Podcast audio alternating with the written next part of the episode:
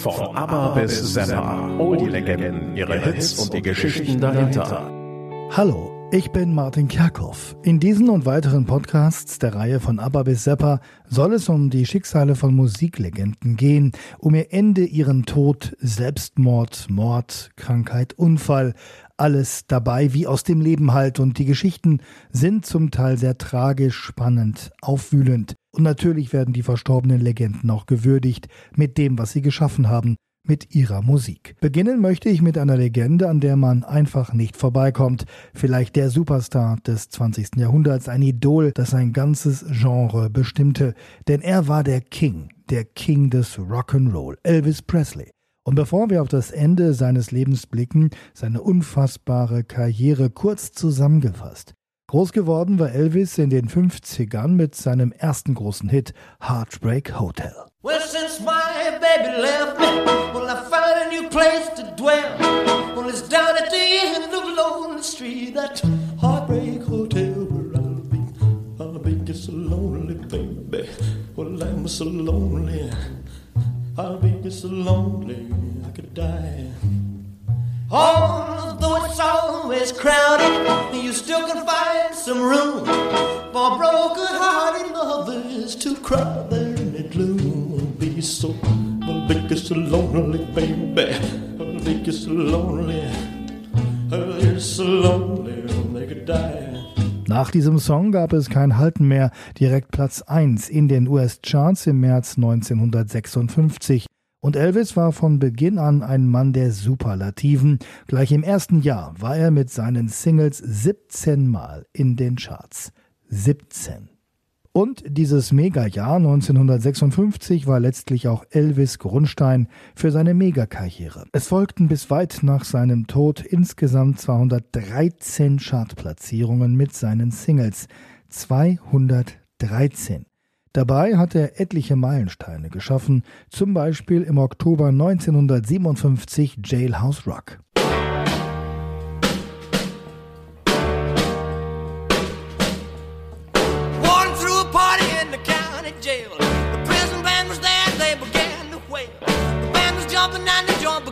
swing. You should have heard this knocked out jailbird sing.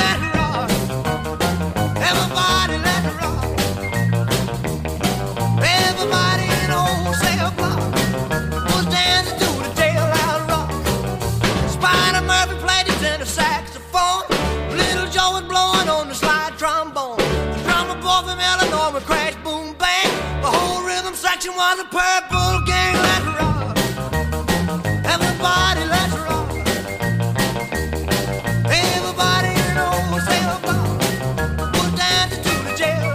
Elvis war schon früh der King und er haute einen Kracher nach dem anderen raus und selbst Wehrdienst und die Beatlemania in den 60ern konnten ihn nicht stoppen. Zwar landete Elvis in dieser Zeit immer tiefer in den Charts, aber er blieb drin und mitten in der Beat-Ära 1965 hatte er noch einen internationalen Top-Hit, was heute oft vergessen wird, Crying in the Chapel. You saw me crying in the chapel. The tears I shed were tears of joy. I know the meaning of contentment. Now I'm happy with the Lord. Just a plain and simple chapel where humble people I pray the Lord that I'll grow stronger as I live from day to day. Elvis war also nie weg und blieb auch dank vieler Kinofilme voll im Bewusstsein der Öffentlichkeit. Ende der 60er kam der King dann mit Vollgas zurück. Im Mai 69 absoluter Welthit mit In the Ghetto. As the snow flies on a cold and gray Chicago morning, a poor little baby child is born in the ghetto. And his mama cries. Cause if there's one thing she don't need is another hungry mouth to feed in the ghetto. People, don't you understand? Child needs a helping. He'll grow to be an angry young man someday. Take a look at you and me. Are we too blind to see?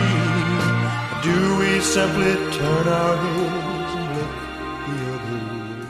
Nach diesem Song startete Elvis ein zweites Mal durch, vor allem in den frühen 70ern. Seine Shows wurden immer riesiger, seine Konzerte immer bombastischer, sein Outfit immer schriller. Legendär seine Glitzerkostüme, mit denen er regelmäßig abrockte. Und neue Superlativen etwa am 14. Januar 1973 sein Konzert auf Hawaii. Es war das erste Konzert eines Solokünstlers, das via Satellit in über 40 Länder der Erde übertragen wurde. Und es folgten weitere Hits wie Burning Love und Always on My Mind. Und dann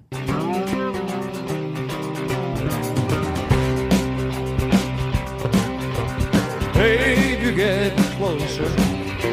The lights are dim. The sound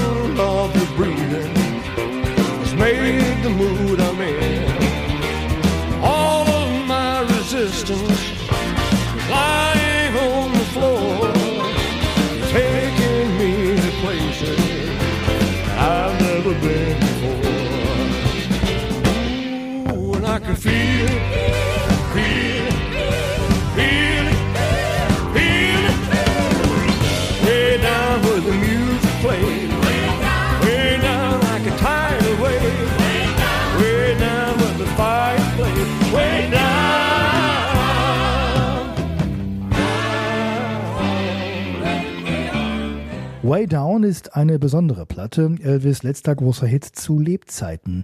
Im Juni 1977 in den Charts in den USA, bald darauf auch in England. Anderswo startete der Song dann nach Elvis Tod durch, denn am 16. August 1977 starb der King of Rock'n'Roll im Alter von nur 42 Jahren. Good evening. Elvis Presley died today. He was 42. Apparently, it was a heart attack. He was found at his home in Memphis, not breathing. His road manager tried to revive him. He failed. A hospital tried to revive him. It failed. His doctor pronounced him dead at 3 o'clock this afternoon. Elvis Presley, seit mehr als 20 Jahren Idol der Rockmusik und der sogenannten Popkultur, ist gestern Abend im Alter von 42 Jahren gestorben. Presley erlag in Memphis, Tennessee, einem Herzversagen. Hier im Krankenhaus von Memphis waren alle Wiederbelebungsversuche erfolglos geblieben. Vor dem Hospital brachen nach der Todesnachricht junge und alte Fans des Popstars in Tränen aus. Zehntausende Fans machten sich spontan auf den Weg zu Elvis Hauptwohnsitz Graceland in Memphis, um Abschied von ihrem Idol zu nehmen. Radiosender änderten ihre Programme und spielten nonstop Elvis, während die Plattenläden einen unfassbaren Ansturm erlebten. In den ersten Monaten nach Presleys Tod sollen laut Billboard Magazin wöchentlich 20 Millionen Tonträger verkauft worden sein. Die Presswerke kamen mit dem Pressen kaum noch nach. Aber woran war Elvis eigentlich gestorben? Plötzlicher Herztod, Herzversagen? Und was war die Ursache dafür? Um Elvis Tod wirklich greifen zu können, muss man verstehen, wie Elvis gelebt hat. In einigen Veröffentlichungen ist zu lesen, dass Elvis schon seit seiner Kindheit unter chronischer Schlaflosigkeit gelitten haben soll. Angst vor dem Einschlafen, eine Phobie. Und später, schon in den 50ern, soll er Tabletten genommen haben, wurde von Teilnehmern auf damaligen Tourneen berichtet. Auch Elvis langjährige Ehefrau hat sich zum Drogenkonsum ihres Mannes geäußert in der HBO-TV-Dokumentation Elvis Presley The Searcher.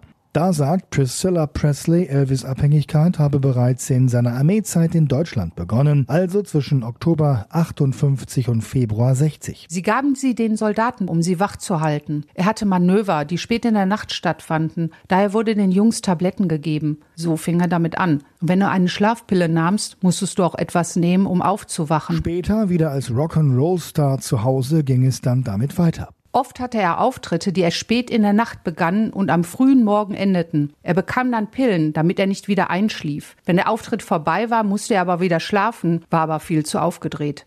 Also nahm er Schlaftabletten. Darüber hinaus soll der King of Rock'n'Roll Diätpillen und zahlreiche andere Medikamente geschluckt haben, um sein gutes Aussehen aufrechtzuerhalten. Die Angehörigen seien sich bewusst gewesen, für welchen Lebensweg sich Elvis entschieden hatte. Elvis habe gewusst, dass sein Übergewicht sowie seine Tablettenabhängigkeit zum Tod führen konnte und sein Umfeld versuchte Elvis zu helfen war aber schwer. Die Leute in seinem engsten Kreis haben es getan. Aber du sagtest Elvis nicht, was er tun und lassen sollte. Das tat man nicht. Ich meine, du wärst schneller als eine angegriffene Katze geflohen. Priscilla Presley versuchte immer wieder, die Pillen vor Elvis zu verstecken, aber keine Chance. Elvis steigerte sich immer mehr rein in den Teufelskreis. Priscilla Presleys Aussagen decken sich in etwa mit denen einer seiner privaten Krankenschwestern. Letitia Henley. Sie gab in ihrem Buch Taking Care of Elvis an, Presley habe regelmäßig Pillen zu sich genommen, keine Straßendrogen, nur rezeptpflichtige Medikamente, aber es sei ein Albtraum gewesen. Ex-Freundin Linda Thompson schlug in ihren Memoiren Little Thing Called Life ganz ähnliche Töne an. Sie war über vier Jahre mit Elvis Presley liiert, bis acht Monate vor seinem Tod. Den Absturz des Ausnahmekünstlers hat sie hautnah miterlebt. In ihrem Buch schrieb sie über Drogen, Sex und Gewaltexzesse. Schon bei ihrem ersten gemeinsamen Ausflug nach Las Vegas soll sie mitbekommen haben, womit sie es zu tun hatte. Das Hotelzimmer soll voller verschreibungspflichtiger Medikamente gewesen sein. Und die Pillen machte sie für Elvis Verhalten verantwortlich. Das war nämlich durchaus extrem, etwa beim Thema Eifersucht. So soll Elvis ihr verboten haben, einen anderen Mann anzuschauen oder gar mit ihm zu sprechen. Einmal soll er sich eine seiner Pistolen genommen haben und einfach so ins Badezimmer geballert haben, später habe er sich entschuldigt. Als Thompson aber Presley mal auf eine seiner Affären ansprach, habe er einen Teller voller Spaghetti an die Wand geworfen. Extreme Reaktionen, andererseits aber auch die totale Erschöpfung, denn der Tablettenkonsum soll Elvis regelmäßig auch komplett ausgenockt haben. Einmal mit dem Gesicht in einem Teller Nudelsuppe. Ich habe vergeblich versucht, ihn aufzuwecken. Ich habe seinen Kopf an den Haaren zurückgezogen und ihm die Nudeln aus dem Hals gezogen. Schließlich will Thompson Elvis auf Anraten eines Arztes Ritalin gespritzt haben. Als Elvis wieder zu sich kam, soll er gesagt haben, er habe geträumt, er würde sterben. Klar, Elvis nahm Tabletten, viele Tabletten, aber wie genau kam es zum Tod? Gehen wir das Ganze mal genau durch. Den 15. und 16. August 1977. Presleys damalige Freundin Ginger Alden schilderte die Ereignisse in ihrem Buch Elvis and Ginger, zusammengefasst auch im Elvis-Blog The Memphis Flash. Abends am 15. August sitzen beide vorm Fernseher. Später erledigt Elvis einige Telefonanrufe. Der Kinofan möchte sich den neuen Film MacArthur, Held des Pazifik, anschauen und versucht eine private Kinovorstellung in einem seiner Lieblingskinos in Memphis zu arrangieren. Dann bemerkt er, dass an einem seiner Zähne ein Stück abgebrochen ist und vereinbart für später am Abend einen Termin bei seinem Zahnarzt Dr. Hoffman. Rückkehr gegen 1.30 Uhr. Danach hat Elvis eine Besprechung mit einigen Angestellten, die ihn auf seiner Tournee begleiten werden. Später führen er und Ginger eine längere Unterhaltung, bei der Elvis angeblich seiner Ginger einen Heiratsantrag gemacht haben soll. Danach folgt eine weitere Besprechung mit einem Angestellten. Es ist inzwischen 4 Uhr morgens am 16. August 1977. Elvis beschließt, sich noch mit ein bisschen Squash die Zeit zu vertreiben, in der Squashhalle, die der King sich auf seinem Grundstück extra hat bauen lassen. Später soll sich Elvis ans Klavier gesetzt haben und noch einige Songs gespielt haben. Gegen 6 Uhr morgens kehren Ginger und Elvis dann ins Haus zurück und wollen schlafen gehen. Elvis ruft seine Krankenschwester an, um eine erste Ration seiner Schlafmedikamente zu bekommen. Das Paar geht also ins Bett. Als Ginger wieder wach wird, telefoniert Elvis und verlangt eine zweite Ration Schlafmittel. 8 Uhr morgens. Elvis kann nicht einschlafen. Eine Stunde später wacht Ginger wieder auf und Elvis sitzt im Bett. Es hat einfach keinen Sinn. Er nimmt sich ein Buch und geht zum Lesen ins Bad. Ginger wacht dann gegen 14 Uhr auf. Gut 20 Minuten später sieht sie, dass die Tür zum Bad einen Spalt offen steht. Als sie keine Antwort bekommt, öffnet sie langsam die Tür und ist geschockt. Elvis liegt auf dem Boden, es sieht aus, als sei er auf der Toilette sitzend einfach nach vorne gefallen. Seine Beine sind gebeugt, der obere Teil seiner Brust und die Schultern berühren den Boden, sein Kopf ist leicht gedreht, die Wange auf dem Boden. Ginger sieht, dass Elvis Zunge zwischen den Zähnen klemmt, das Gesicht ist fleckig mit violetten Färbungen. Sie bekommt Panik, ruft den Angestellten Al Strada und Roadmanager Joe Esposito an, die sich beide im Haus befinden. Beide beginnen mit Erste-Hilfemaßnahmen. Es folgt der berühmte Ausruf Atme Elvis, atme! Aber es bringt nichts. Joe Esposito ruft den Krankenwagen. Elvis Vater Vernon und seine Freundin Sandy sowie Elvis Cousine Patsy treffen in den nächsten Minuten ein. Alle sind natürlich fassungslos. Als die Rettungssanitäter eintreffen, beginnen sie mit Wiederbelebungsmaßnahmen. Es folgen Krankenwagen und Krankenhaus. Ginger hofft, dass dies alles nur ein böser Traum ist. Doch tief drinnen weiß sie es längst. Elvis ist tot. Auch im Krankenhaus erweisen sich alle Bemühungen, den Entertainer ins Leben zurückzuholen, als vergeblich, da der Untersuchungsbeauftragte Dan Warlick Fremdverschulden als Todesursache ausschloss, gab es keinen Grund für eine staatliche Autopsie. Elvis Vater Vernon veranlasste über Hausarzt Nicopoulos einen Antrag auf eine private Autopsie. Hier stellten die Ärzte dann Arteriosklerose fest, also die Verstopfung von Blutgefäßen, Bluthochdruck und ein vergrößertes Herz. Todesursache, Herzversagen bzw. Herzinfarkt, nachzulesen im Buch The Death of Elvis von Thompson and Cole. Sehr auffällig war außerdem, dass der Darm von Elvis krankhaft vergrößert war. Er muss nicht nur erhebliche Schwierigkeiten bereitet haben, sondern ließ Elvis auch viel übergewichtiger erscheinen, als er es tatsächlich war. Hinweise auf Medikamentenmissbrauch oder Drogenkonsum soll es nicht gegeben haben. War es wirklich so? Es folgte ein Expertenstreit und mehrere Prozesse, was sich alles über beinahe 20 Jahre hinzog. Die Pathologen des Baptist Memorial Krankenhauses in Memphis waren mit den Befunden unzufrieden. Sie holten weitere Gutachten ein. In einer toxikologischen Untersuchung wurden dann mehrere Medikamente, aber keine Drogen oder Alkohol gefunden. Dazu muss man wissen, dass Elvis nicht nur Medikamente gegen Schlaflosigkeit bekam, außerdem welche gegen Depressionen, gegen sein chronisches Darmleiden, Diabetes, Bluthochdruck und Arthritis. In dem Bericht hieß es dann ja fast folgerichtig, dass Elvis durch die Einnahme zahlreicher Medikamente verstarb, also durch einen Medikamentencocktail, der einfach viel zu viel war. Die Pathologen des Baptist Memorial Krankenhauses waren der Ansicht, dass Elvis sinn- und konzeptlos mit vielen Arzneimitteln behandelt wurde, was plötzlich Hausarzt Nicopolis in einem ganz schlechten Licht dastehen ließ. 1979 kochte das Thema in den Medien hoch, vor allem beim Sender ABC. Der Vorwurf, Elvis Presley sei an einer Überdosis Medikamente gestorben, in Gang gesetzt durch verantwortungslose Ärzte wie Nicopolis, die Unmengen davon verschrieben hätten, so Thompson und Cole. Das Ganze wurde mit Ärzten untermauert, die das vor laufenden Kameras genauso einschätzten. Es gab natürlich riesige Einschaltquoten.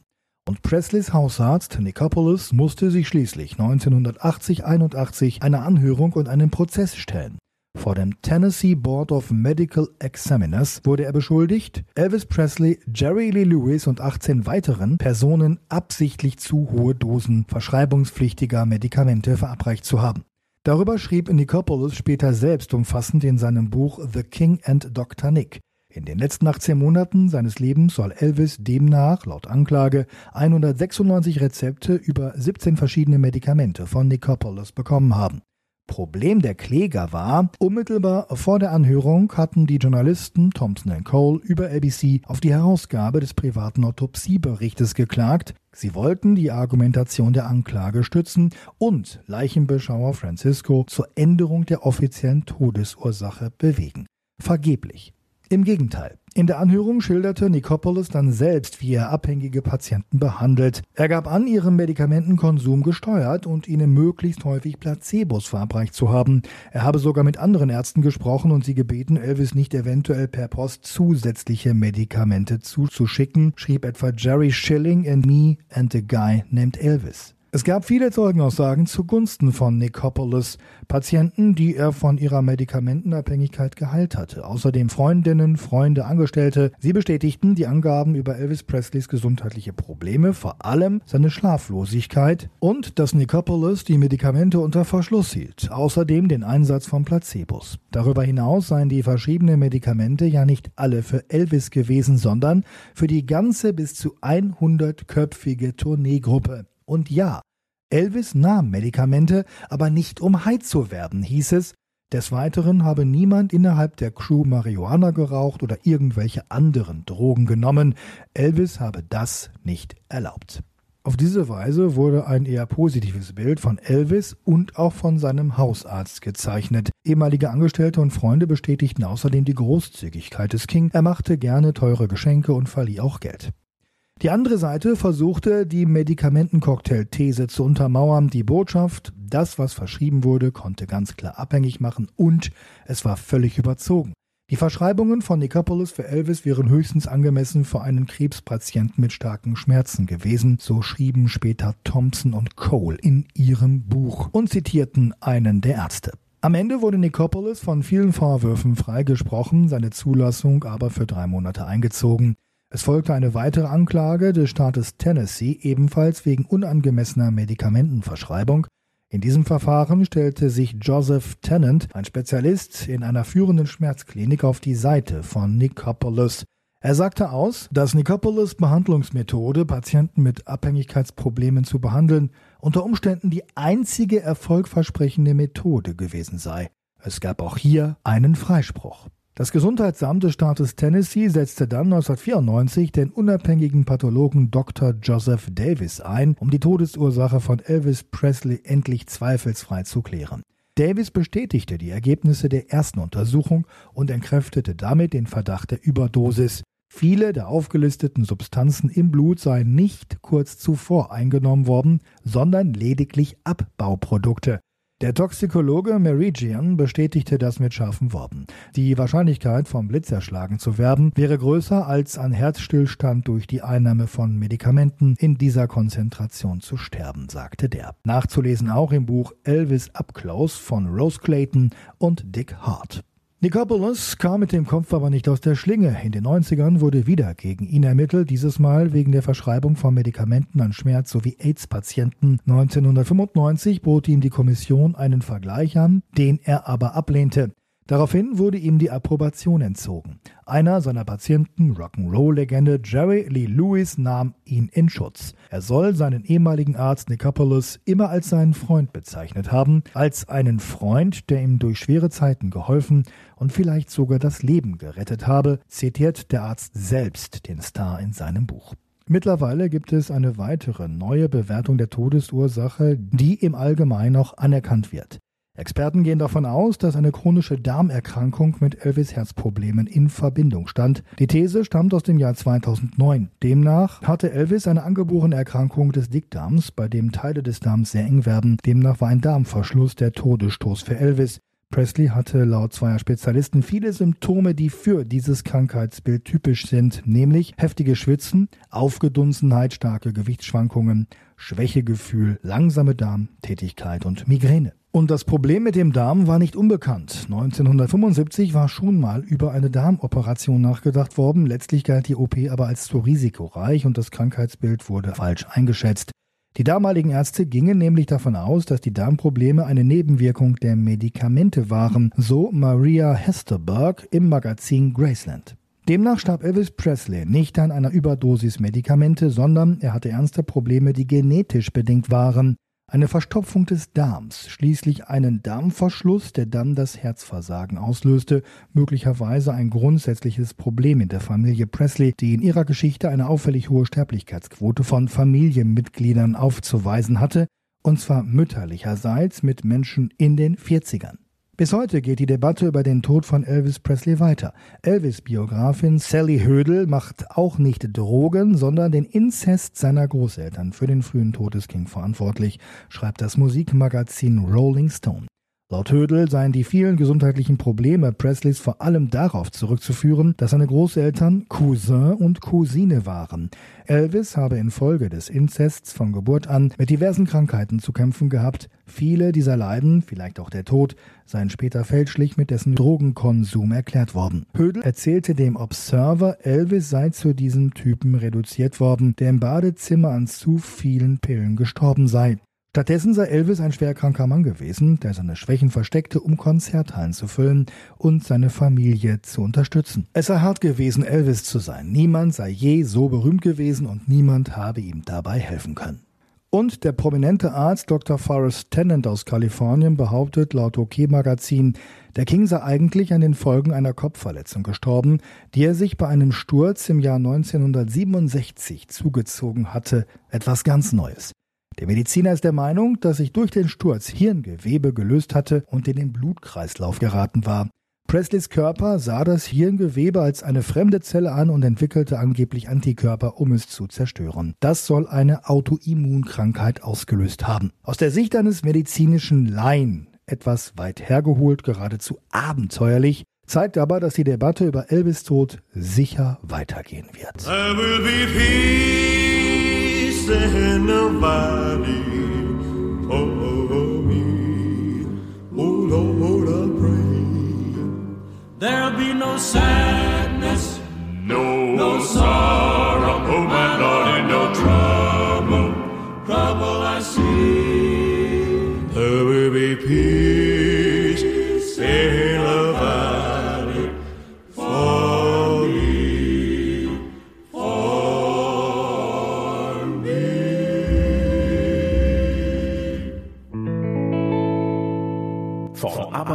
Zappa. All die Legenden, ihre Hits und die Geschichten dahinter.